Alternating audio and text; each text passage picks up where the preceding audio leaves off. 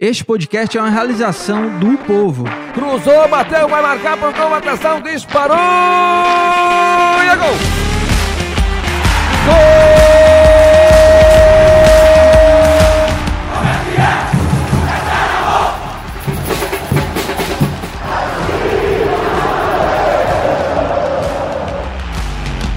Fala rapaziada, é hora de podcast, o podcast do torcedor cearense.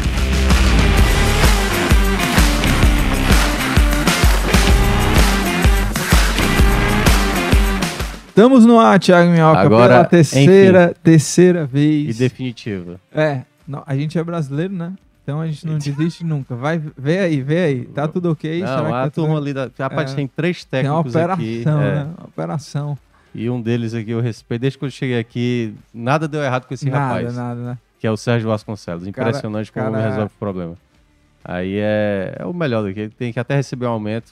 Vou fazer recomendações, viu? Saláriozinho, viu? Saláriozinho tem que. E aí, o áudio tá bom? Eu acho que tá bom. Até agora, ó, são chegou- nove e meia. É. A turma eu acho que deu uma largadazinha. A gente precisa dar uma, É. uma chamadazinha nas redes sociais. Verdade, vou até... Mas em todo caso, estamos agora sim ao vivo e vamos falar muito aí do final de semana e desse meio de semana É. tão importante aí. Abra Vamos ao cardápio, né? Vamos Pela lá cardápio. terceira vez. Vamos lá. É o seguinte, hein? Footcast de volta. A gente não teve Footcast na, na segunda-feira de carnaval, folga, e agora a gente tá de volta numa semana decisiva, né, Thiago? Eu, já- eu, tô, eu já tô falando isso aqui pela o quê? Quarta vez? Terceira é, vez, por né? aí. Semana decisiva porque tem Fortaleza na Libertadores, Ceará na Copa do Brasil, tem Iguatu e Ferroviário também em jogos da Copa do Brasil e a gente vai fazer um passeio aí nesses assuntos e, claro, falar um pouquinho também da vitória do Fortaleza diante do Náutico 2 a 1 Os argentinos brilharam, marcaram gols. Último jogo antes do duelo contra o Deportivo Maldonado e jogo que marcou a despedida do Fortaleza como mandante do PV, porque agora vai jogar só no Castelão como mandante. O Castelão vai ser reaberto justamente nesse jogo aí pela Libertadores. E aí, Thiago Mioca, a gente não vou nem mais perguntar como que você tá, né? Porque uma hora dessa você já tá Eu- bem, eu né? tava você já tá dormindo, bem. né, né? Foi até bom, né? Foi até bom, e né? agora pra- eu acordei de fato. para né? isso. E, Minhoca, essa semana é decisiva porque é, são confrontos chaves dentro de do planejamento de cada clube, né? Porque o Fortaleza na Libertadores, o planejamento do clube é, no mínimo, passar para a terceira fase, e aí já garantiu uma Sul-Americana, e aí, a partir da terceira fase, o que vier já é já tá de bom tamanho, né? Obviamente o time vai brigar para chegar à fase de grupos, mas se não alcançar, a Sul-Americana também está dentro aí do planejamento, um dos objetivos do clube, que é, pelo menos, disputar uma competição internacional em 2023, né? Ao É. longo aí do ano. E se você passar, você já garante isso. E para o Ceará, é um time que cai para a Série B, tem um impacto financeiro. A Copa do Brasil se torna ainda mais importante para o Ceará pelas cotas aí envolvidas. O Ceará, se passar, recebe também os 900 mil? né? Isso. É isso, né? É. Que Pela agora as primeira fase. cotas é por. Aliás, não, acho que é um Acho pouco o maior, é, né? o Porque Ceará- é uma cota Série A, uma cota Série B e uma cota para os demais. né? Isso, isso. Então, o Ceará vai receber, acredito que até mais. É. E é, é um dinheiro, obviamente, que ajuda bastante o clube, faz parte aí dentro desse planejamento do Ceará chegar o mais longe possível. E, e Iguatu e Ferroviário nem se fala, né? São duas equipes que vão jogar a Série D e precisam muito Ah, e dessa é bem grana. mais né? E aí né? sim, É quase um se milhão, né? passarem 900 mil para essa, É. pra essa dupla que ajuda muito na um, né? montagem até do elenco visando a Série D. né? Isso, Porque exatamente. é, pós Campeonato Cearense, que Ferroviária e Iguatu já garantiram vaga para a Série D, o campeonato mais importante para a temporada é a Série D, para tentar ali uma vaga na Série C. Thiago Minhoca, é, vamos começar falando Vamos aí do lá, vamos Fortaleza e Náutico. 2 a 1 você até falava, né? Não gostou tanto da atuação em si, do Uhum. time, no coletivo. É, um time completamente diferente, né? Do que jogou lá contra o É, Deportivo nenhum Maldonado na titular ida. do, do Maldonado, né, que enfrentou o Maldonado na quinta, teve em campo, né? Teve jogadores que entraram contra o Que Maldonado. Não, quem foi o titular que jogou contra o Maldonado? Não, não teve nenhum Ah, tá. titular. Ah, não né, teve. Mas teve jogadores que foram titulares que entraram no jogo contra o Maldonado. O que eu gostei, né, de- desse jogo, assim, eu acho que eu- o que eu destaco aqui é realmente a dupla dos argentinos. Até gravei um videozinho pro, pro Instagram, porque é, são dois caras, foram duas contratações badaladas, né? Caras que vieram para jogar a Libertadores e os campeonatos mais importantes. O Luceiro agora em 2023 e o Romero em 2022. E são jogadores daquela conclusão, né? Jogadores que sabem fazer gols. O Romero, o, o último toque dele é, é, é o ponto forte né, do futebol do Romero. O Luceiro também, mas com um pouco mais de movimentação. E aí você ter esses dois caras marcando no último duelo antes da Libertadores, acho que é muito importante, porque você chega com dois centroavantes goleadores, com confiança, né, marcando gols, e num jogo que se imagina um Deportivo Maldonado bastante fechado. Né? Então, é, se o Fortaleza de fato encontrar uma dificuldade né, para conseguir infiltrar diante da marcação do Deportivo Maldonado, porque aconteceu isso até no primeiro jogo, você ter jogadores como o Luceiro, como o Romero, claro que o Galhardo também, que se tiver uma oportunidade de chegar para esses caras, eles estiverem com confiança, eles vão guardar. Né? Então, eu acho que para mim o mais importante desse jogo contra o Náutico foi ver esses dois caras marcando. É, eu entendo o teu ponto de vista, Lucas, porque de fato são dois jogadores, vamos lá, né? O, Romero ele já está há um ano no Fortaleza, e nesse um ano de Fortaleza, o que é que aconteceu com o Romero? Hoje o Romero é um jogador que parte da torcida, eu sinto que não é toda ela, mas aqueles que não gostam do Romero, eles, eles são barulhentos, de uma certa forma, né? Então, assim, a gente vê muito nos no nossos chats, às vezes, não só aqui do Footcast, como do Esporte do Povo, nas transmissões da rádio, muita gente reclamar do Romero, ah, o Romero é ruim, não sei o quê, manda embora, como é como desse é, é... Pois é, né? E aí, e, e de uma certa forma, dá para se falar um pouco do Lucero, embora seja pouco jogo ainda, eu acho que o Lucero ainda não fez aquela grande atuação, né? E o fato de cada um ter feito um gol contra o Náutico agora dá uma motivação a mais.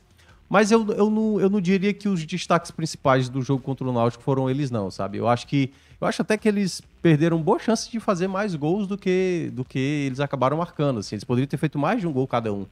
É, que aí eu vou destacar para mim o principal nome. O Dudu jogou demais, cara. O Dudu jogou uma barbaridade. O Dudu colocou uma bola na cabeça do Romero, isso depois que o Romero já tinha feito o gol. Ele colocou uma bola na, na, na cabeça do, do Luceiro também, que acabou, sabe, de maneira desatenta. A bola veio na cabeça dele, ele, quando tenta cabecear, acaba não acertando. E foi um jogador que te, ele tem uma característica de jogo que é muito importante para um lateral, né? O cara que dá um apoio e ao mesmo tempo ele é um construtor. Ele tem uma qualidade técnica muito boa e, ao mesmo tempo, queira ou não, foi um assunto que deu para ver, né, na sexta-feira, a gente fazendo o programa. A gente fez, eu acompanhei o programa, né, do Esporte Povo, não participei. É, o jogo muito abaixo do Tinga, né? Aliás, a, o começo da temporada muito abaixo do Tinga. E o Dudu é um, um, jogador muito bom de construção. Teve uma jogada ontem no primeiro tempo que ele dá um passe rasteiro para o Romero, que o Romero acaba não dominando. Então, me parece ser um jogador que, para esse momento, deveria ser titular contra o Maldonado, né? É. Mas, é, como o Tinga é um capitão e pelo que ele jogou os 90 minutos, acredito que, que o Tinga ainda será titular na quinta-feira. É, eu iria com o Dudu também. Também. É, e eu acho que essa atuação contra o Náutico, ela só. Eu acho que ela só é, deixou ainda mais claro é. o momento. O momento é do Dudu. Uhum. E desde o começo ele vem bem. É, venho até falando assim também nos outros programas, né, no Esporte do Povo, aqui também, que o Dudu ele consegue dar mais profundidade, ele tem um passe mais vertical. O Tinga, eu gosto muito do Tinga, da saída de bola, uhum. sempre elogiei isso. Mas o momento hoje é do Dudu. É. Acho que tá melhor é, fisicamente, é, tá, tá sendo um jogador mais incisivo lá na frente do que o Tinga. E até mesmo defensivamente, eu acho que o Dudu tem sido mais seguro do que o Tinga nesse momento da temporada. Então, por isso eu também o colocaria como titular. Eu vou citar outros dois jogadores também que eu gostei uhum. ontem da partida. Um é Samuel, que uhum. jogou improvisado, achei que fez um bom jogo.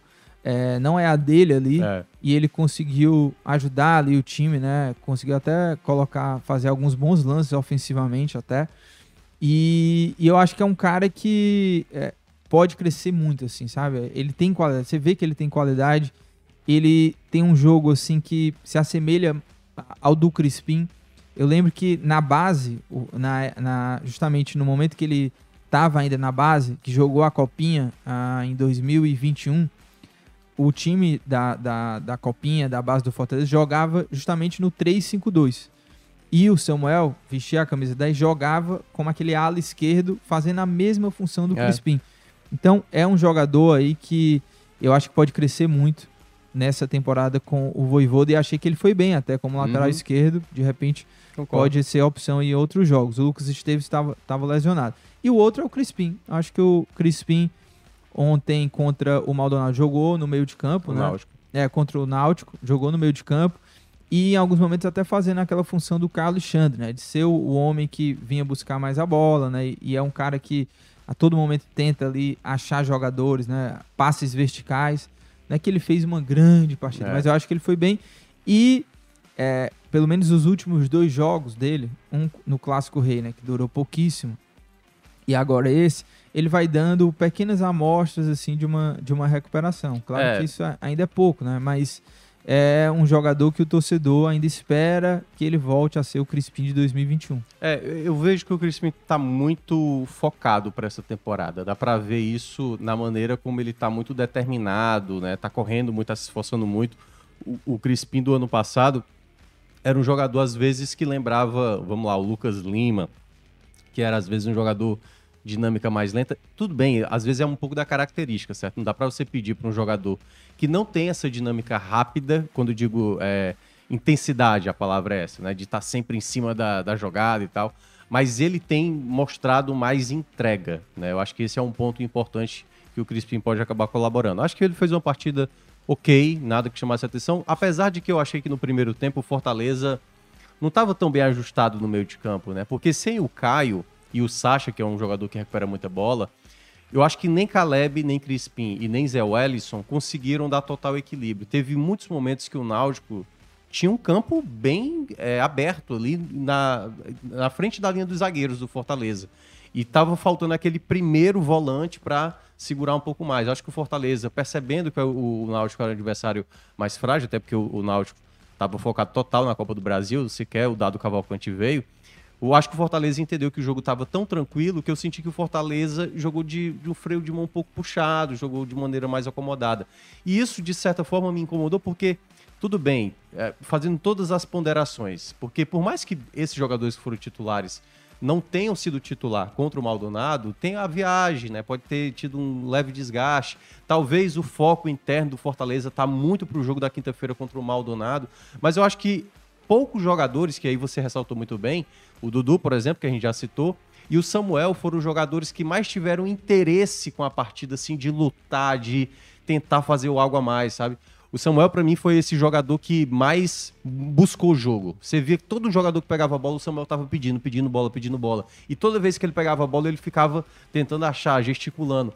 Eu acho que esse tipo de, de perfil, que é como se. Aquela coisa, o Samuel é um garoto. De todos que estão hoje no elenco do, do Fortaleza, eu acho que ele e o Amorim são aqueles jogadores que querem mostrar o quanto eles querem estar fazendo parte disso, entendeu? Só que o Samuel ele já tem uma rodagem a mais. O Amorim ainda é um garoto, 17 anos, vai precisar de mais tempo. Então acho que é, faltou isso ao Fortaleza. Teve, tinha jogadores ontem em campo que poderiam ter entregado um pouco mais. Eu senti o Caleb um pouco abaixo na rotação. Tinha momentos que o Fortaleza estava com a bola. Você não via movimentação, sabe? Quando o zagueiro estava com a bola, o Sebadios ou até mesmo o Brits, e o time estático, parado. E eu falei, tudo bem, o jogo, o jogo tá fácil. Fortaleza abriu o placar ali no chute do Romero. Mas parecia que o Fortaleza estava muito tranquilo, como se nada fosse dar errado. E aí eu acho que começou a aparecer alguns problemas do Fortaleza. No primeiro tempo foram três erros do Fortaleza, é, do Fortaleza defensivo, né? Que é algo que eu venho batendo nessa tecla é, de maneira insistente, não só do Fortaleza, mas também do Ceará, né? Até a vitória do Ceará sobre 5 a 2 sobre o Fluminense do Piauí, eu cheguei a falar sobre isso, daqui a pouco a gente vai falar sobre o Ceará. É, esses problemas defensivos tudo bem acontecer uma, duas no jogo, entendeu? Mas quando o adversário é muito mais frágil e você permite possibilidades, porque, vamos lá, no primeiro tempo, teve uma que foi o do Jael, que escurou de cabeça pro jogador do Náutico, a defesa, o Sebadios não subiu, e o jogador do Náutico só não dominou aquela bola porque ele deixou escapar. Uma segunda que foi exatamente nas costas do Samuel, e aí eu acho que por, talvez não ter essa leitura tão defensiva, né? O Samuel eu acho que ele deu muito campo ali pro jogador do Náutico atacar o espaço, que saiu cara a cara com o João Ricardo para evitar ali o gol do empate. Eu acho que era o gol do empate, ainda o Fortaleza tinha feito 2 a 0 não. E teve uma terceira, que aí foi exatamente na jogada até da expulsão do Brits, né? O Zé Wellington tenta cortar, a zaga muito lenta, e aí o Jael já partia em direção ao gol ali para fazer o empate e o Brits E- Na minha avaliação, acho que até. Tudo bem, ele dá uma mãozada. Depois eu, eu fui rever com calma. A primeira impressão que eu tive é que não tinha acontecido nada, que o Jael só tinha forçado, mas tem realmente, tipo. Sabe uma mãozada nas costas? Que o, Pois é, o Brits deu essa mãozadazinha. Ele até disse que não foi pra tanto. Eu acho que também não foi pra tanto, mas ele deu margem. Querendo ou não, ele deu margem, foi expulso. E aí, depois o Fortaleza, do 2 a 0 né? Conseguiu. E aliás, o 2 a 0 é bom lembrar. 2 a 0 estava bem impedido, né? O, o Luceiro na jogada. E aí foi isso. Eu acho que o primeiro tempo do Fortaleza, apesar do 2 a 0 eu não gostei tanto daquilo que o Fortaleza. Aquela coisa, eu não tô pedindo pro Fortaleza dar espetáculo. Não é que o Fortaleza pega esse Náutico. Aliás, o Fortaleza, se ele quisesse, ele pegava esse Náutico e fazia um, um placar mais tranquilo. Se assim ele quisesse. O que me pareceu ontem é que o Fortaleza estava muito cadenciado, muito cadenciado. E eu acho, olha que coisa. Eu senti que o Fortaleza, mesmo vendo, e daqui a pouco vai ter muita gente comentando aqui, já vi alguns comentários, é, reclamando do segundo tempo, eu senti que no segundo tempo o Fortaleza foi muito mais equilibrado como time do que no primeiro tempo. Na, da, da maneira como se comportou. Guilherme, que acabou entrando, teve uma chance, Júnior Santos também, que aí eu, é o assunto que eu acho que muita gente já tá comentando, Lucas. Júnior Santos é assim, hoje se tornou o alvo da torcida, né? O Romero, que até estava sendo que a gente estava comentando, o Júnior Santos, assim, o pessoal tá falando, e aí realmente é uma verdade. O Fortaleza gastou quase 4 milhões para um jogador que, nesse momento, não está sendo prioridade. O Guilherme está sendo mais opção hoje, foi o último a chegar, né, do que o Júnior Santos. Pode ser que o Voivoda, nos treinamentos, percebeu que não é bem a característica que ele necessita para determinados o, jogos. O Júnior Santos que até entrou de, Isso. de centroavante, né? Foi. Mas olha, eu vou te falar, eu, eu acho que ainda também é, é muito cedo, assim, até sim. falar sobre o Júnior Santos. Claro que o Guilherme realmente tá, tá na frente hoje do Júnior Santos, mas é, é um jogador que vamos ver ainda, né? Se, se vai ser mais utilizado, se não vai. Ele entrou com muita vontade, mas pouca efetividade, né? O, o Júnior Santos. Agora, só uma coisa, antes da gente falar sobre o jogo da Libertadores em si. Eu vi o Brits, era uma unanimidade entre os torcedores do Fortaleza. Já vejo muito torcedor pegando no pé do momento atual do Brits e com esse pênalti, ou com esse pênalti não, né? Mas com essa expulsão, essa falta em cima do Jael. Hoje, pelo momento, você acha que o Brits hoje não é mais o melhor zagueiro hoje do elenco do Fortaleza em termos de momento? É, assim? eu, eu hoje eu não consigo ver nenhum zagueiro confiável no Fortaleza. Pelo momento, certo? O Brits também. Pra né? mim, Benevenuto é um bom zagueiro. Tite também é um bom zagueiro, apesar de eu criticar muito o Tite. Acho o Brits um bom zagueiro. Acho o Sebadios sim um bom zagueiro. Mas todos eles, e vamos lá, até citar o Abraão também. É, todos eles têm oscilações. Todos eles, até agora, no começo do campeonato, já cometeu alguma falha grave. O Abraão no jogo contra o Barbalha, o Tite no jogo contra o ABC, juntamente com o próprio Brits também, muito mal no jogo aéreo, até porque o Brits não é um, zagueiro tão alto. É, Sebadios começou muito bem, depois voltou a apresentar falhas. Eu até citei aqui aquele lance do Jael no primeiro tempo, em que ele falha também.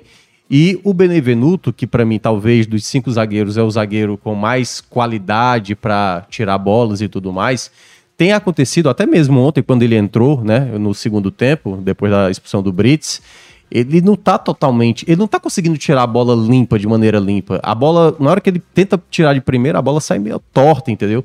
Então eu tô sentindo que a, a defesa, assim, eu tô falando do setor dos zagueiros, os zagueiros até agora não estão passando total confiança. No jogo contra o Maldonado na quinta-feira, a gente viu, e aí entra também um pouco do próprio João do, do Fernando Miguel, desculpa, que ah, tem tido algumas saídas um pouco inseguras no jogo contra o ABC, aquela indecisão tanto dos zagueiros como do, do Fernando Miguel ocasionou aquele segundo gol do ABC.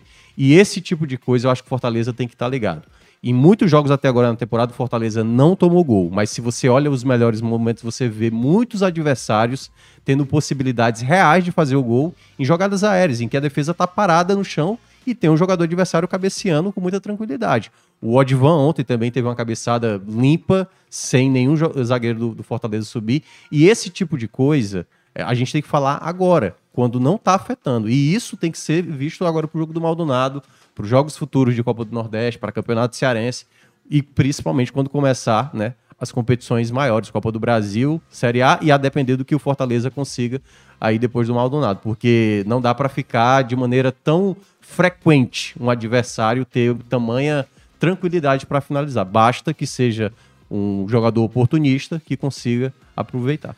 É, e você que tá tomando aí o cafezinho da manhã, tá assistindo aí a nossa live do Footcast, já deixa teu like, tá? Se inscreve também no canal do Povo, até para você ser sempre notificado das nossas transmissões aqui de futebol, você que gosta de futebol ou, ou de informação, notícias, política, você encontra tudo aqui no canal do Povo no YouTube. Lembrando que o Footcast, ele também segue sendo disponibilizado lá nas plataformas de podcast, tá? Você pode baixar lá, ouvir quando quiser. E claro, reforçando sempre, de repente aí a, a nossa audiência, alguém da nossa audiência que ainda não é, conhecia o nosso programa, né, o nosso podcast, toda segunda-feira ao vivo, a partir das 9 horas, a gente está aqui falando muito de futebol. Vou dar uma lida nos comentários, tá? Vou dar uma passada aqui. Vamos lá, o Marcos Júnior comemorando que agora sim, né, que a gente conseguiu aqui regularizar, né, estabilizar o áudio. O Antônio Lindeberg diz Dudu titular urgente. O Sidney também está por aqui. Eduardo Vasconcelos também. O Irã dizendo para ajeitar o áudio, mas tá tudo ok aqui, né? Até fui conferir aqui também no, pelo, pelo celular. O G, Gil Gleison, amigo. É o Gil, vou chamar de Gil. Júnior Santos foi um dos piores investimentos que o Fortaleza já fez, ruim demais, ele fala. O, o, o Sidney falando, Minhoca, o que você achou do João Paulo na entrevista de sábado? A gente vai vai falar aqui, tá? Ele ainda disse que, a meu ver, parecia o Robson falando, né? Mesmo modus operandi. O Dom Paulo diz tudo divino maravilhoso, né? Eu acho que ele tá falando do Lion. Divino maravilhoso. É, é tudo uma vez. É. O Paulo diz: Dudu está pedindo passagem faz tempo, o momento dele e o professor. É o momento é dele. O professor tem que respeitar isso sem desvalorizar o time, que também é um ótimo jogador, mas não é o momento dele. Eu concordo. O Roberto diz: avalie a produção do Júnior Santos em relação ao Luceiro no jogo de ontem. É, eu, é, o, eu, o Luceiro eu, não, também não fez um grande não, partida. Não fez, não mas é fez. é aquilo que eu, que eu falei, né? Assim, eu acho que, apesar de o Luceiro ainda não ter tido né, uma grande atuação, ele marcar, continuar marcando gol, né? Ainda mais que foi titular no jogo, acho que isso vai trazendo mais confiança, deixando o jogador mais à vontade.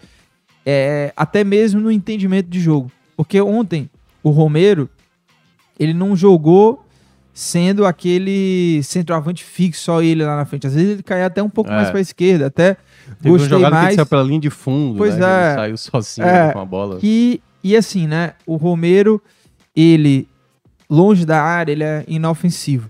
Mas ele cada vez mais próximo da área. E eu tô achando que o, o Romero, ele tá conseguindo se movimentar mais. Ele tá Sim, sendo um jogador que eu lembro que você sempre cobrou dele, né? Às vezes até para você falava assim, não, prefiro o Robson nesse jogo específico, porque o Robson vai dar o combate ali. E eu tô sentindo que o Romero tem feito isso. Sim, tem ele tem ajudado mais, na marcação. o Romero mais. tava dando bote no meio de campo, dobrando marcação é. com o Samuel, com o Crispim, entendeu? Então, é, é um Ó. jogador que ele tá evoluindo taticamente no uhum. sistema do Voivoda. O Luceiro tá no começo ainda. Eu ainda vejo o Luceiro ainda naquele momento de tentar ah, entender um pouco a movimentação. O, o, o Luceiro... E aí por isso que é importante você marcar gol, né? Porque é, te dá confiança. O Luceiro, você até agora, o Luceiro nas partidas, eu tô sentindo que ele não tá se movimentando bem. Eu tô sentindo que ele tá às vezes mal posicionado, às vezes não tá com confiança mesmo, e eu não diria não só fazer o gol, é de criar a jogada de ataque. Porque tudo bem, às vezes você pode até fazer as coisas certas e o gol não sair né? Mas eu acho que ele ainda não está entendendo ainda a sistemática do time, os companheiros de equipe. E você que ontem estava lá na beira do gramado, não sei se você chegou a perceber, quando sai o gol do Luceiro, a, ontem a transmissão, é, eu estava a gente estava fazendo pela ESPN, né? Focou no banco de reserva do Fortaleza. E o Galhardo se levantou, todo sorridente, e começou a aplaudir, né? Eu acho que o Lucero talvez seja visto dentro do elenco, né? Pelo menos representado ali pelo Galhardo, né? É, como um jogador que precisa ser dado confiança para ele, porque foi feito um investimento muito grande, né? Toda aquela situação do Colo-Colo. E eu vejo que ainda ele não tá. Eu, ontem eu falei isso na rádio, antes de começar o jogo, eu falei: vai, a gente vai ter essa dupla Lucero e Romero, e se fosse para o jogo do Maldonado, o jogador que eu escolheria para uma situação precisar de gol, hoje seria o Romero. Eu não tenho nem dúvida que o melhor jogador é o Lucero. Assim, eu não tenho dúvida. Mas me parece que ele ainda não está totalmente adaptado, sabe? Ao time, pode ser também à cidade. Você percebe que a movimentação dele não está agregando tanto. Por exemplo, o pessoal quando falou essa comparação do Júnior Santos, o Júnior Santos ele está mais habituado ao, acho que ao, ao estilo de jogo. Qual o grande problema do Júnior Santos? E a gente falou isso também na, quando o Fortaleza contratou. Tecnicamente, ele não é um jogador que assertivo, né? Que é, lembra um pouco o Romero. O Romero também não é um jogador tecnicamente que vai. A bola vem, ele não sabe dominar às vezes, ele tenta driblar e não é a dele e tal. Mas ele é um jogador que está contribuindo mais nessa, nessa recomposição. E eu vejo que, por exemplo, o Júnior Santos, ele tinha ontem possibilidades de, de sobressair, entendeu? Teve uma jogada que ele ganha na velocidade, chegava o Pikachu na direita, bastava rolar. Aí ele quis fazer a jogada individual, limpou, limpou de novo para chutar e aí acabar perdendo a chance. Então, assim, eu acho que às vezes é um entendimento do atleta. Eu acho que muitas vezes o torcedor que cobra, né? Esse jogador é ruim. Pois é, o Robson era um jogador útil pra caramba em 2020. 2021, né? 2021. E, e não se questionava tanto. E no ano passado eu falei, até antes mesmo do, de começar a temporada, eu falei: olha, talvez o Robson vai ficar mais marcado agora como um jogador ruim, porque tá chegando mais qualidade. E aí se pede mais qualidade. A mesma coisa do Romero. O Romero também, quando chega mais qualidade, se cobra mais dele. E de uma certa forma eu vejo que isso é um pouco cíclico, entendeu? se o torcedor do Fortaleza torcesse para um time como um Palmeiras, como o um Flamengo, ele estaria cobrando o Everton Cebolinha, Sim. por exemplo, o Marinho e tal. Porque todo time vai ter um jogador que não está vivendo um bom momento, que acaba tomando escolhas erradas. E o Fortaleza tem esses jogadores que eu não considero ruim, entendeu? Acho que o Júnior Santos tem a sua qualidade, mas é um jogador que tecnicamente é bem inferior. É, o. Cadê aqui? Quem falou que a régua estava baixa? Tá aqui, a, a Gui eu não acho que o Dudu tenha feito grandes partidas, mas o Tinga vem mal, ou seja, a régua está bem baixa. O Dudu merece essa titularidade. A Neuma dizendo bom dia. O dinheiro no Júnior Santos daria para ter trazido dois zagueiros, muito Também mais acho. negócio. Ela fala. É, deixa eu ver o que mais aqui. É, é a Gui também, lembrando que o Benevenuto não é a primeira vez que faz pênaltis bestas. Fez contra o Flamengo e River. Né? Ela cita o Benevenuto aqui também. Ah, e, Thiago Minhoca, tinha uma pergunta aqui. Pronto, tá aqui. O Eduardo Vasconcelos, até pra gente fechar esse tema Fortaleza. Herculano, o que esperar do time do Fortaleza para essa partida da Libertadores na, na quinta-feira? Lembrando que nem Brits nem Pikachu jogam, né? Ainda cumprem suspensão. Então, é, e o Voivoda poupou, né? Todos os titulares do, do jogo de ontem. Vamos lá. Para mim, qual foi a partida melhor do Fortaleza na temporada? Contra o CSA. Perceba, por que, que eu não citei a do Bahia? A do Bahia, e ficou até mais claro depois da goleada para o esporte, né?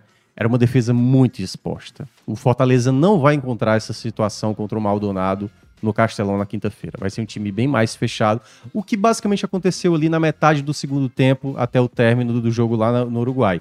Então eu vejo que a gente vai ter uma partida onde o Fortaleza consegue manter o seu treinador, o Fortaleza tem que apresentar um bom jogo contra o Maldonado. E nisso eu vejo que tentar repetir a boa atuação que fez contra o CSA. É bom lembrar que o jogo do CSA não era o time titular, né? O time titular jogou contra o Bahia.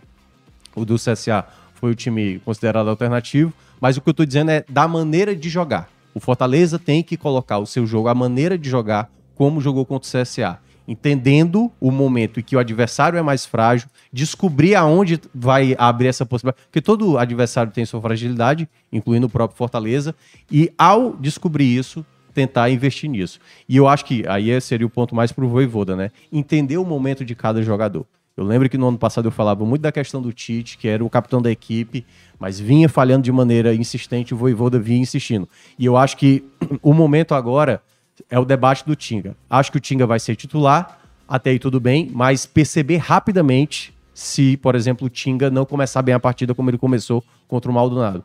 O Voivoda precisa ter os melhores, os melhores jogadores para esse jogo, que até acho que Fortaleza, né, obviamente, se apresentar esse bom futebol, e tem tudo para garantir a classificação. O que mudar? Ou você acha que não, você não mudaria, né? No caso, a gente não já falou do Dudu, é. né? Dudu titular. É. Mas será mas que... Mas eu acho que a gente sabe que é muito difícil que isso vai acontecer. Não, sim. Mas aí, da nossa visão aqui, né? Na sua, na Eu acho opinião, que vai ter uma mudança. Eu acho que Dudu, eu acho que merecia sim, ser titular, merecia. né? E eu acho que o time ficaria mais forte com ele.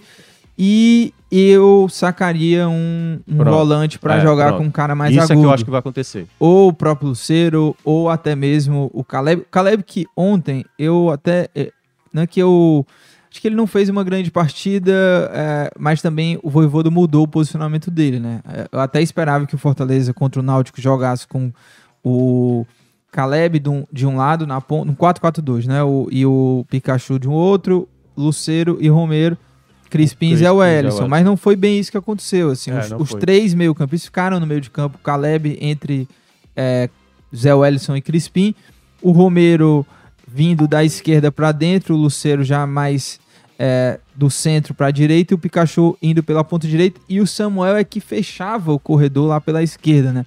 Formando essa linha de quatro ofensivamente. Então, é, o Luceiro, o, o, o Luceiro, ó, o Caleb pode pintar ali de repente jogando mais aberto, ou o Luceiro também um dos volantes. Você acha que é, era por aí que você iria não, mudar? É, não? Eu, eu acho que, eu, eu, acho que assim, para, para esse jogo não faz sentido você colocar três jogadores nesse perfil, né? Por mais que o Hércules seja um jogador que avança bem, tem boa finalização de fora da área e tudo mais, eu não acho que para esse jogo ele precisa de um jogador dessa característica especificamente. Eu manteria a dupla, que foi mais usual no, no, na reta final do ano passado, Sacha com Caio, o Caio da construção e o, e o, o Sacha, porque dá uma. Ele dá uma sustentação mais defensiva. E a equipe do Maldonado é uma equipe que, pelo menos nos primeiros minutos, no primeiro tempo, né, do jogo lá no Uruguai, mostrou ter uma transição muito boa. Spinelli é um jogador muito rápido, então tem que ter um jogador de recuperação de bola rápida. Os primeiros jogos do Fortaleza dava para perceber muito nítido, por exemplo, quando era Caio e Hércules demorava o Fortaleza às vezes recuperar essa bola. E o Caio, o, desculpa, o Sacha tem essa, esse perfil que eu acho que dá o equilíbrio ideal para isso. Então a dupla de volantes eu manteria Caio juntamente com o Sacha. E eu colocaria um jogador mais construtor, né? Pode ser o Crispim, essa peça, né, que retornou agora nesse jogo pode ser também o próprio Caleb. Os dois jogadores foram sacados né, no intervalo. E acho que a dúvida do Voivoda, talvez começando com os dois, é para saber qual desses dois seria utilizado para o jogo da quinta-feira. Então, acho que ao sacar os dois ali no intervalo, ele falou assim: tudo bem, já escolhi qual é o meu. Quem é? Eu não sei quem é. Eu acho que qualquer um dos dois pode acrescentar muito. Eu acho que o Caleb talvez perca um pouco em termos, assim, nesse desempate. Eu acho até que o Caleb talvez seja mais jogador do que o, do que o, do que o Crispim. Eu tô imaginando mais no desenho, porque o Caleb ele cai mais pela esquerda e teoricamente é o cara para fazer o lado direito, né? Já que o, Hércules jogou ali naquela função do Pikachu. Então, se for imaginar um jogador caindo pelo lado direito, eu acho que o Crispim é que vai acabar sendo escolhido, né? Com o Romarinho mais à esquerda e tendo ali é, o Galhardo juntamente com o Pochettino jogando mais na construção. Então eu vejo que se for para ser escolhido, vai estar tá a disputa entre Caleb e Crispim para nessa vaga do Hércules. E aí, a depender do contexto né, da, da partida, eu acho que a única troca que vai ser feita vai ser essa. Não acho que o João Ricardo vai ganhar. Muita gente já, já pede o João Ricardo, né? Eu já vi algumas pessoas pedindo o João Ricardo no lugar do Fernando Miguel, né? A questão do, do que a gente mencionou. E o de resto, sim, acho que a zaga vai ser né, a zaga Benevenuto e Tite, como tem sido mais frequente. É, e Ceará e Caldense, jogo da Copa do Brasil, é, valendo muita grana aí pro Ceará. Ceará muito favorito, né? E até joga pelo empate, né, Thiago Mel? Com o jogo pro Ceará de fato confirmar o favoritismo e passar de fase na Copa do Brasil no momento que o trabalho do Morínigo ele é, parece muito positivo, né? Oito uhum. jogos aí o Ceará tá invicto, vem fazendo bons jogos, venceu o Clássico Rei, né? O primeiro Clássico Rei da temporada.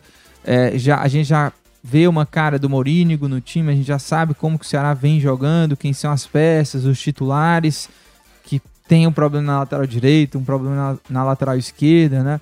É, jogo contra o Caldense, o que, que você imagina aí para essa partida, né? Em é. termos táticos e até mesmo sobre esse favoritismo do Ceará. Caldense é, tá mal pra caramba, né, na, na temporada também. Vamos Tem lá, isso. proporcionalmente, certo? Proporcionalmente. Eu não, eu, eu não posso fazer o mesmo tipo de avaliação que eu acabei de fazer do Fortaleza e replicar no Ceará. Porque são divisões diferentes, é um trabalho contínuo do Fortaleza, é um trabalho que está se iniciando no Ceará, é um orçamento diferente do Fortaleza, é um orçamento diferente para o Ceará. Mas é proporcionalmente a mesma responsabilidade que o Fortaleza tem de passar do Maldonado e a mesma responsabilidade que o Ceará tem de passar pelo Caldense. A Caldense é uma equipe que está tendo muitos problemas lá no Campeonato Mineiro, está até correndo o risco de ser rebaixada, né? Uma vitória só em sete jogos, oito gols marcados Exatamente. e 14 sofridos. E anunciou há alguns dias atrás que nem sequer vai disputar a Série D, ou seja, está com muitos problemas internos. E o que vai tentar ajudar eles é tentar garantir uma classificação contra o Ceará e o Ceará ainda jogando pelo empate, né? É, eu vejo que o Ceará é, tem jogado bem com o seu time titular. Quando a gente viu o time reserva do Ceará, a gente viu problemas sérios, assim, né? Quando não joga Janderson, Eric, quando você. Castilho e Jean Carlos, de uma certa forma, não, não é tanta diferença de um para um outro, né? Tem hora que o Castilho é titular, não joga bem, aí você tem o Jean Carlos, que começou bem, aí deu uma sumidinha nos últimos jogos. Aí você tem, como você falou, para das laterais, o Formiga é o que tem sido mais estável desses laterais. A zaga, eh, ainda, acho que só o David Ricardo é que tem passado confiança, né? O, o Lacerda, às vezes, tem uns problemas e tal. O próprio o Pagunçá também, às vezes, é lento, em algumas jogadas permite o adversário é, prevalecer. E tem essa questão do ataque, né? Que tem apenas o Vitor Gabriel. E quando você não tem o Vitor Gabriel, o Luvandô tá mal, o Chay também, quando é acionado, é uma péssima opção. O Léo Rafael, que entrou no último jogo, foi o primeiro jogo dele, jogou poucos minutos.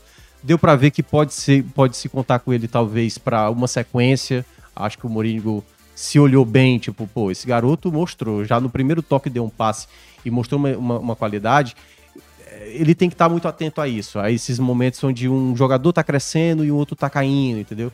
Então acho que o Ceará, nesse time titular, tem totais possibilidades de avançar e ainda principalmente jogando pelo empate. Mas é, eu ainda vejo, assim como Fortaleza, alguns problemas defensivos. O Ceará tomou, por exemplo, até agora no campeonato, eu cheguei a falar isso depois da goleada sobre o Fluminense. É, a bola parada ainda está sendo assim defensiva, né? A bola parada defensiva do Ceará ainda, ainda vejo um problema. As, os adversários às vezes conseguem estar tá dentro da área para finalizar. Foi assim e até jogos que o Ceará venceu, o próprio jogo, o clássico, por exemplo, tudo bem. Fortaleza é uma equipe de mais qualidade, mas uma coisa é o Fortaleza ter qualidade, outra coisa é você permitir deixar o jogador de qualidade ali na, na pequena área e a defesa totalmente distante dessa jogada. Então acho que esse é algo que o Mourinho ter que acertar. O Ceará, por exemplo, que tem o segundo melhor ataque da Copa do Nordeste, se eu não me engano, é... tomou oito gols em cinco jogos. Assim, é muito gol tomado né, para uma equipe que precisa sanar um pouco essa questão. O, o, os gols que tem tomado de bola parada, três deles foram repetidos. Tudo bem que o primeiro foi tomado pelo Richard, aquele gol de Ciel de falta direta. Aí o, o Aguilar toma um gol parecido. E no jogo contra o Fluminense tomou de novo. Uma bola que passa em diagonal. Posicionamento ali defensivo. Tem que ter um jogador para evitar que aquela bola passe. Tem sido de maneira muito recorrente esse tipo de jogada. Então são essas coisas que o Ceará vai ter que lidar nesse jogo contra o Caldense. De ser aquilo que tem apresentado de qualidade, mas não só ficar. E é óbvio que você tem que aproveitar aquilo que você tem de melhor, né? O que o Janderson está entregando, o que o Eric está entregando, o que o, o Vitor Gabriel está entregando, o próprio Castilho. E eu acho que o ponto principal.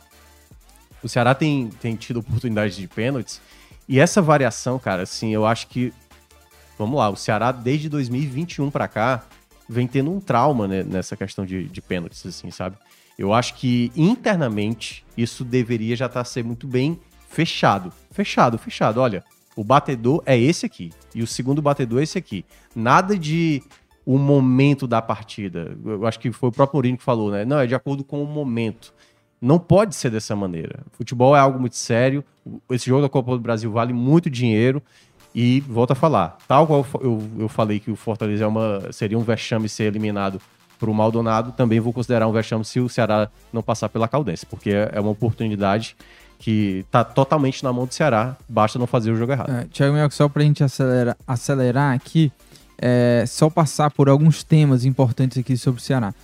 Uma delas é a contratação do, do Álvaro, rapidinho. É. É, eu acho que a gente, como imprensa, existem três momentos ali de avaliação de jogador quando é contratado. Né? Aquele primeiro momento que é a projeção desse uhum. jogador.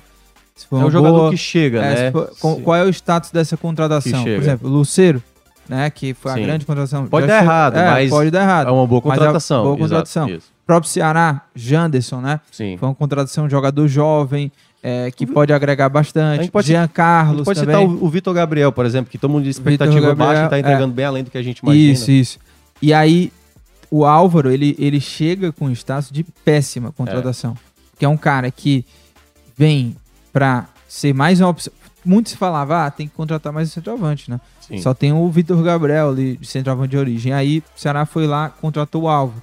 É, internamente existe ali uma justificativa que ah, foi uma oportunidade de mercado, preço baixo e tal. Mas assim, nada é, é, hoje, pelo menos a- a- no momento, apaga que é uma contratação ruim. Porque é, É. um jogador que vem para centroavante há, há muito tempo, não, não balança redes com frequência. É um jogador que não é velho, mas também não é mais nenhum garoto, né? 25 anos ali, tá na, na, na média ali.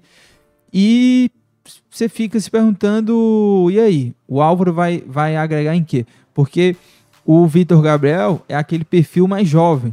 Então acho que para complementar, a, a, a, para brigar pela posição, o Ceará deveria trazer um cara mais experiente até para mesclar aí.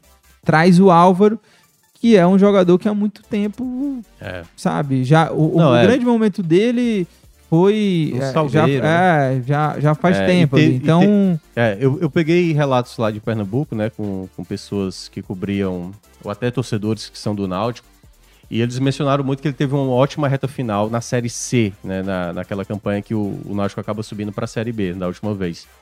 É, ele foi muito importante naquela reta final. E, e me falaram o seguinte, assim, não é que ele jogava bem, ele fazia, ele era decisivo. Às vezes ele não estava jogando nada, o torcedor, ih, rapaz, tem que sair, não sei o quê. Aí vai lá, ele aparecia e fazia o gol.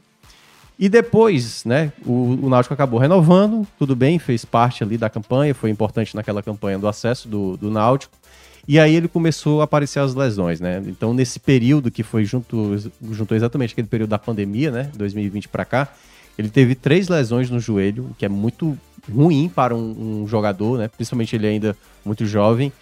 E, e apostar num jogador como esse, sabe, é aquela coisa e, o, assim, e o Ceará tem uma, uma sorte, né, com um jogador É. que tem problema com lesão. Pô, a assim. gente acabou de falar do Jael, né? Acabou Pois de é. falar. O Jael, É. quanto tempo ficou no departamento O médico Ceará? próprio Jô também, que É. ah, passou É, recentemente, não o- jogou nada. O Matheus, né, que foi lá pro Goiás. O Peixoto, o Matheus Peixoto, Peixoto, né? pois é. É, então, assim. O próprio Castilho, né? É, Castilho também. eu, eu sempre primeiro fico me momento. perguntando assim. Tudo bem que. é, Eu vi relatos, né? Acho que foi o pessoal lá do Vozão Cast que falou, dizendo que é, o próprio Jean Carlos e o Eric falaram: não, é um cara que se esforça muito e tudo mais. Mas aí é que tá, não, não pode ser o elenco, às vezes, que possa. Eu não sei se foi isso, certo? Que de- determine se deve trazer ou não um jogador. Será tem que olhar o tipo, o tipo de jogador que ele precisa. E eu concordo muito com você. Trazer um jogador mais experiente, né? Tudo bem. Teve ali no começo da temporada, no final do ano passado, uma sondagem do Léo Gamalho que acabou indo pro Vitória. Mas eu acho que daria pra ver no mercado um outro jogador pra esse momento. Por exemplo, o próprio Zé Roberto que saiu. É, talvez naquele momento o Ceará pudesse ter uma o, o conversa. Zé Roberto não é mais jogador do que o Álvaro? Ah, bem exemplo? mais, mas bem mais, bem mais. Tudo bem que talvez ele só se acerte lá no, no Mirassol, mas é um jogador que, tudo bem, poderia ter um desgaste por conta do ano passado e tudo mais.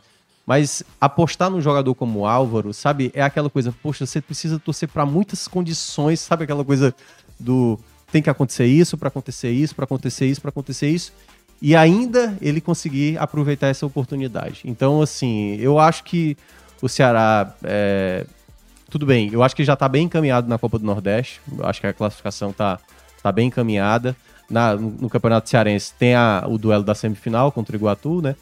Mas eu ainda vejo que o Ceará tem, pre- precisava ter uma opção melhor ali, além do Vitor Gabriel. Acho até que pra temporada, e obviamente eu- o Ceará tem que ter esse pensamento. Se o Ceará não tiver esse pensamento, eu acho que ele pode estar comprometendo até mesmo a própria Série B dele. Ele tem que trazer um centroavante melhor do que o Vitor Gabriel.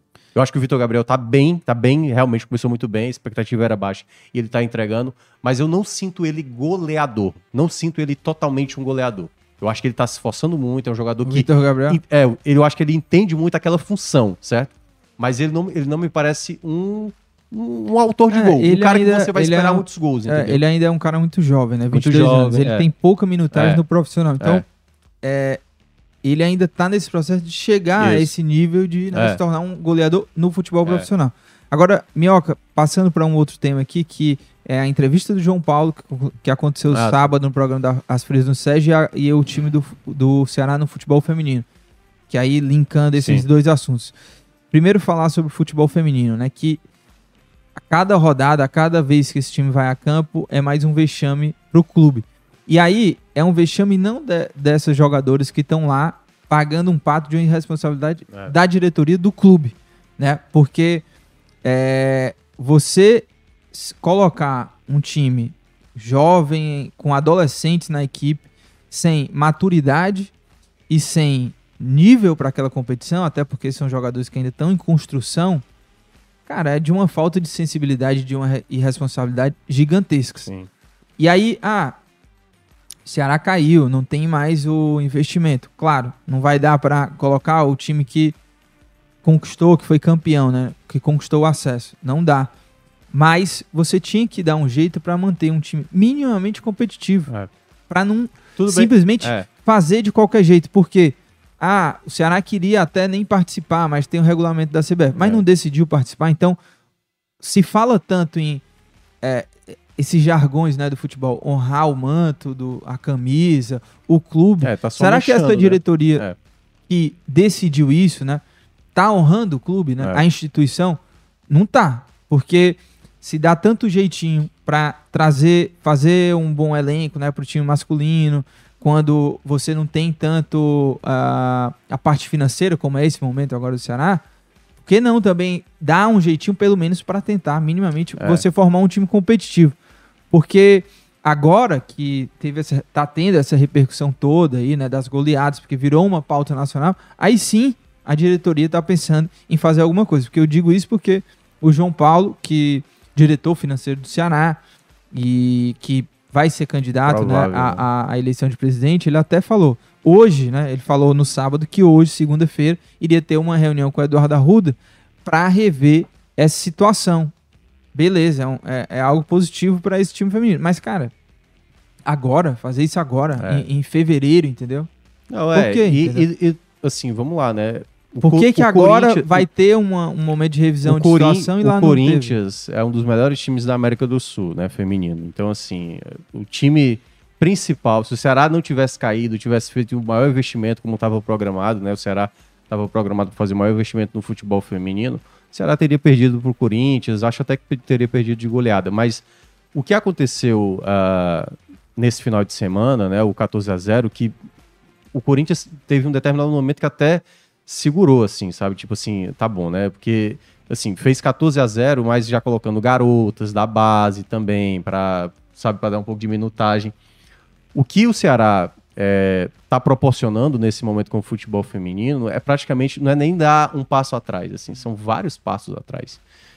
Não pode uma garota de 15 anos, que teoricamente era para estar jogando um campeonato do nível dela, né? Uma categoria de base, para uma situação, para ir aperfeiçoando. Então, por mais que tenha tido essa redução, e a gente sabe que quando o time cai para a Série B, tudo, tudo acaba caindo, é, colocar um time tão frágil de você bater o olho e, tipo, cara, isso, o que estão fazendo simplesmente é talvez até acabar com a possibilidade de um crescimento de uma jovem dessa, entendeu? Porque pode ser que uma garota dessa, cada rodada dessa de, de Campeonato Brasileiro que vai jogando, não seja o campeonato para ela. Talvez seja melhor preservá-la. E aí o Ceará, e aí eu não sei, porque é internamente o quanto o Ceará até fez investimentos, né? Trouxe algumas jogadoras daquela goleada do Flamengo, né? Na, na Supercopa do Brasil. Supercopa não, era. Era Supercopa? Era a Supercopa Era contra o Supercopa, né? Flamengo. É, Supercopa, né? É porque eu tava confundindo com a do masculino, que também é o mesmo nome. É, e, e agora, para esse jogo do Corinthians, teve contratações, mas se se você olha em termos gerais, é, se desenha talvez a pior campanha de uma equipe feminina né, no, no Campeonato Brasileiro, se nada for feito até lá.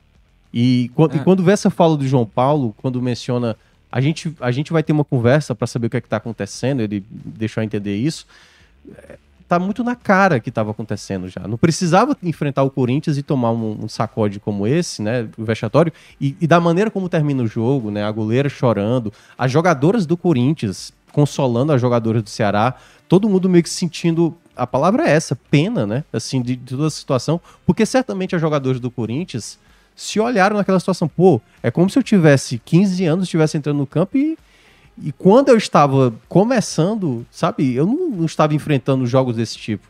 Então, assim, tá muito escancarado esse problema hoje do Ceará com o futebol feminino. E eu acho que o Ceará tem que ter um, um- uma, uma seriedade para saber lidar com essa situação. Não é achar que vamos resolver o problema, não. Não, é tipo encarar a realidade. O que é que está acontecendo de fato e explicar toda essa situação, entendeu?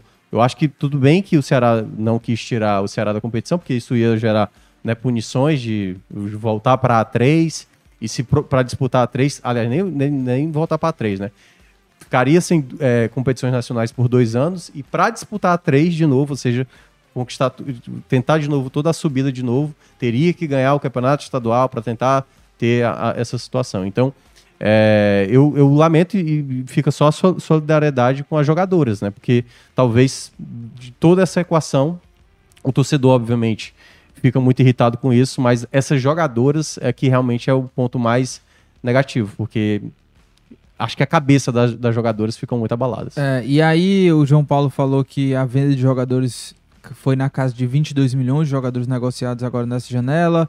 Falou que o Ceará está monitorando o Eric Puga, falou sobre a situação do Richard. É. Na verdade, ele falou um pouco sobre é, o que, que o acordo, né? e o Robson tinham falado, né? É. O jogador está aí. É, mas a do, tá a, a do, Richard do volante, ele, é, que ele não tinha falado ainda, né? Hum. Foi feito um acordo com o jogador. Com né? o jogador e que, obviamente, ele não vai ficar. E aí o Ceará agora está buscando esse clube aí para que ele seja emprestado. Falou também Tuvino, que né? é, o, todo, o dinheiro do Arthur Cabral também vai ser vai recebido entrar. até o final do ano e tal. Então, algumas coisas que já foram interessantes de saber, né? É, eu, assim, eu, eu, gostei em parte da entrevista, teve coisas que foram interessantes, mas eu ainda acho que algumas coisas ele deixou bem. A gente teve que insistir em algumas, algumas perguntas que ele meio que não respondia. Sim. Mas, enfim, o Ceará, que está previsto aí para o final de março até a eleição, vamos ver se de fato ele é o único candidato. A torcida, é, obviamente, não concorda muito com, com Parte a escolha da torcida. dele. É, isso. É, mas internamente ele é um nome muito forte, né? principalmente ali com os conselheiros, que é o, são as pessoas que vão escolher o presidente. É, e aí, uh, o Clássico Rei vai ser no domingo, né? E vai ser um Clássico Rei, viu, Thiago Melgo? Pra gente encerrar, é, bem perigoso, hein? Porque. De... Não, eu digo isso pensando do que, que vai acontecer nessa semana, né? Ah, tá. Né? Porque são dois jogos decisivos. Você imagina que eles vão chegar no clássico classificados. Né? Pronto, né? é isso que tem que acontecer. E aí, é, é, é o esperado, né? É. Pelo favoritismo. Então, é um clássico se um que... cair, ou se os dois caírem, aí, meu amigo, aí esse é. clássico... É. Me... Mas mesmo que os dois cheguem bem, né? É, vai ser um grande clássico, segundo do ano, já no Castelão, e é sempre aquela coisa, né? Vai sempre ter aquele tempero ali de dar uma mexida é. no, no ambiente. Dois né? jogadores não vão atuar, né? Um pelo lado do Ceará, que é o Kaique, tomou o terceiro Sim, amarelo, tá suspenso, o e o Brits foi expulso agora. São as duas ausências para esse duelo. Mas eu acho que vai depender muito desse contexto do meio de semana. São os favoritos para passarem, tanto do Caldense, o Ceará, como do Maldonado, o Fortaleza. E isso acontecendo né? Esse clássico ele ele se torna talvez mais saboroso de acompanhar, né? Sem aquela, aquela pressão, porque sempre vai ter uma pressão no clássico, mas um componente emocional menos danoso, né, para aquele, aquele que jogar. E principalmente por conta de ter tido já um clássico no Campeonato Cearense o Ceará ter vencido, né? Teoricamente, Fortaleza é a equipe com mais qualidade, a equipe que se manteve na Série A. O Ceará está se remontando. Então também vai ter um aspecto aí de, de troco, possivelmente pelo lado do Fortaleza. Lembrando que o jogo vai ser 50-50, né? A divisão, embora é, o Ceará tá lá como mandante né, na, na tabela. Boa, dica rápida aí, vamos de dica rápida pra gente encerrar. Eu vou, eu não sei se eu já dei essa dica, mas tem uma, tem uma série do Sylvester Stallone é. na na, sabe onde é? Paramount. É, e aí o nome da série é Tulsa King. E, cara, vai lá assistir, tá? Porque é, é uma mistura ali de máfia, sabe? Mas com a comédia, assim. E o hum. Stallone tá muito engraçado nessa série, cara. Porque ele é, um, ele é um mafioso e a série tem um pouco de inocência, assim, sabe? Então, é uma comédia barra máfia, barra ação, assim, mas tá mais pra comédia do que pra outra coisa. É, um, tá uma, é uma boa série. Tá saindo episódio toda semana. E foi assim, né? Foi saindo episódio a cada semana, acho que eram dois até. E essa é a minha dica de hoje aí, Tulsa King, tá? Sylvester Stallone, você que é fã aí, vai lá assistir. É, eu, eu tô ainda nessa vibe né, de filmes das premiações, Oscar e, e Escambau. E eu assisti o filme do Spielberg, The Fablesman. The Fablesman.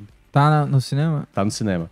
E é uma história muito bonita para quem já acompanhou o Spielberg. É muito legal ver. É, é, é, contando a história de como o Spielberg descobre o cinema e o, de, como ele vai se tornar um cineasta. Não conta a carreira dele como cineasta, entendeu? É só essa transição dele, garoto, quando ele descobre o cinema, e ele, um adolescente ali, né, para se tornar de fato um cineasta. E é uma história que eu gostei muito, assim, sabe? É uma história que eu acabei gostando muito. Tem boas atuações, a Michelle Williams, que fez já. Já fez vários papéis, né? Ela tá muito bem no filme, muito bem. O Paul Dano, que faz o, o pai do Spielberg. Indicado é o melhor filme, né? Tá indicado também o melhor filme. Melhor direção e tal, melhor roteiro, acho também. E o filme eu gostei muito. É um dos filmes que não é. Não tá. Acho que tá no meu top 5, vai, até agora. Porque dos 10 que estão concorrendo, faltam só dois. Mas, enfim, os que eu já indiquei aqui, o Tar é muito bom, o, os Banshee de Inisherin, que é o que eu mais gostei.